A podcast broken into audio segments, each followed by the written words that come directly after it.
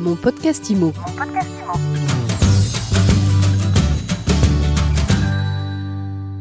À l'occasion de la sortie des chiffres de l'Observatoire CSA Crédit Logement du quatrième trimestre, mon podcast IMO reçoit aujourd'hui Michel Mouillard. Michel, bonjour.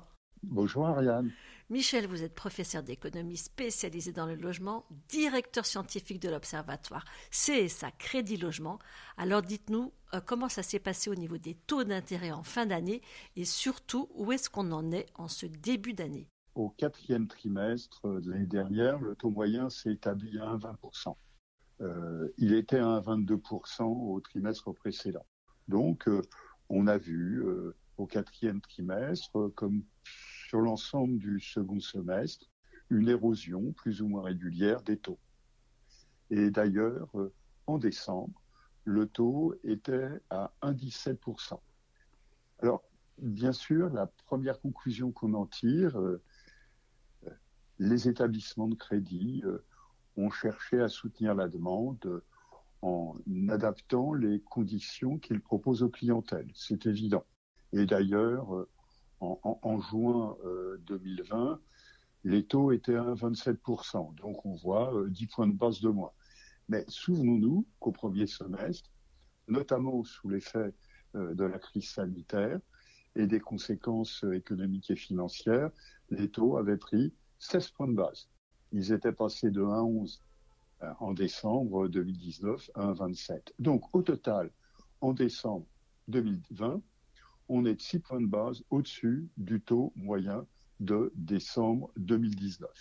Si le taux a baissé entre novembre et décembre, c'est parce que deux segments du marché, l'accession à la propriété dans le neuf et le marché des prêts travaux, ont vu une diminution sensible des taux qui étaient euh, réalisés sur le marché.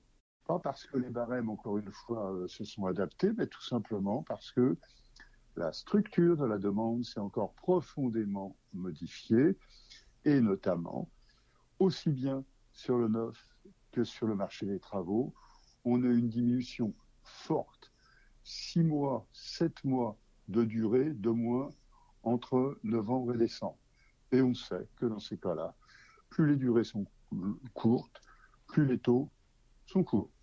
Donc le mouvement entre novembre et décembre n'est que l'expression de la déformation de la structure de la production. Néanmoins, en janvier, les établissements ont révisé leur barème, presque tous, et on voit bien que à la mi-janvier, euh, pour un taux qui était un taux de 1,17 en décembre, on est à 1,16 en moyenne.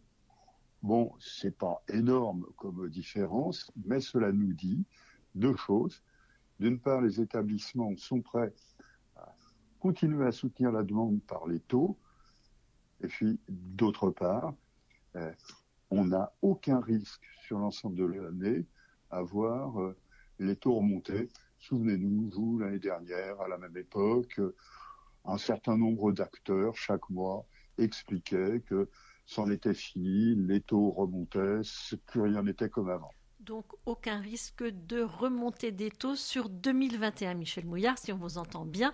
Euh, et au niveau des durées de crédit, où est-ce qu'on en est Les Français, ils empruntent sur quelle durée en ce moment? Alors, au quatrième trimestre, 233 mois en moyenne. Ça fait près de 19,5 ans. Sur l'ensemble de l'année 2020, on a vu la durée moyenne s'allonger. L'allongement de la durée euh, a accompagné euh, la baisse des taux. Pourquoi? Eh ben, simplement parce que les établissements cherchent à soutenir la demande à bout de bras. On va bien le dire, à bout de bras. Ce ne sont pas les, dispositifs de soutien public euh, qui sont défaillants. Euh, c'est pas la volonté des autorités monétaires euh, qui euh, n'ont pas bougé d'un iota sur la recommandation de décembre 2019. Bon. Donc les établissements, en revanche, ont fait ce qu'ils pouvaient faire pour soutenir la demande et notamment pour contrecarrer la conséquence de la hausse des prix de l'immobilier. En décembre 2020, par exemple, près de 52% de la production était octroyée sur une durée de plus de 20 ans. Donc, quand on se souvient l'histoire qui a été faite autour de l'aménagement des seuils d'usure, on voit bien que la majorité de la production a plus de 20 ans, qui n'était pas concernée par l'augmentation du seuil d'usure, ne va pas pouvoir faire mieux sur le marché que ce qui a été fait en 2020. Et puis, euh, quand on regarde, on s'aperçoit que, comme toujours, ce sont les plus jeunes, les moins de 35 ans, qui non seulement bénéficient des durées longues, mais qui en plus ont tout au long de l'année 2020 bénéficié de l'allongement des durées que l'on a constatées. Donc, euh, on voit bien ce qu'on a perçu du côté des taux, on le voit aussi du côté des durées. Alors, dernière question, Michel, qui sont les Français qui achètent aujourd'hui? C'est quoi le profil type d'un ménage accédant à la propriété? Alors, ce qui est intéressant, euh, c'est que euh, l'année 2020, à la différence de, de, ce que beaucoup ont cru pendant près de 11 mois et 3 semaines en 2020, eh bien, euh, la production de crédit a reculé. Elle a même assez fortement reculé. Hein.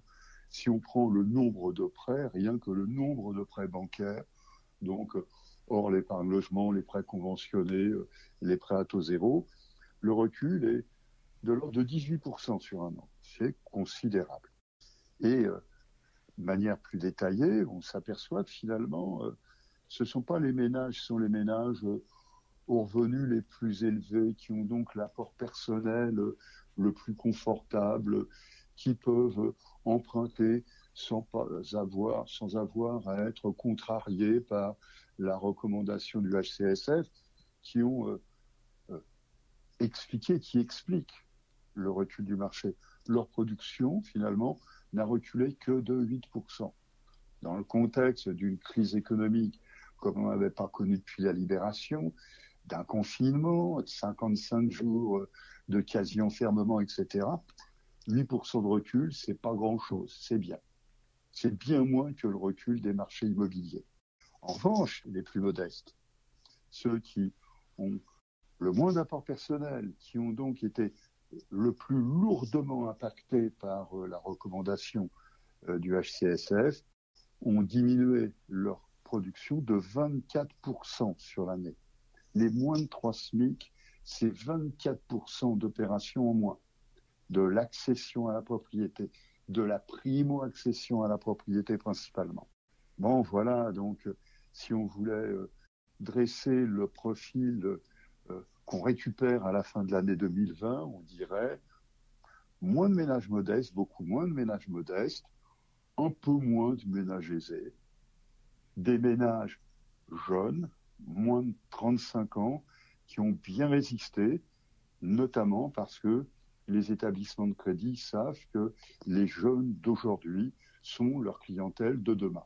Merci beaucoup Michel Mouillard. On vous retrouve très vite pour un prochain podcast IMO. Mon podcast IMO. Mon podcast IMO.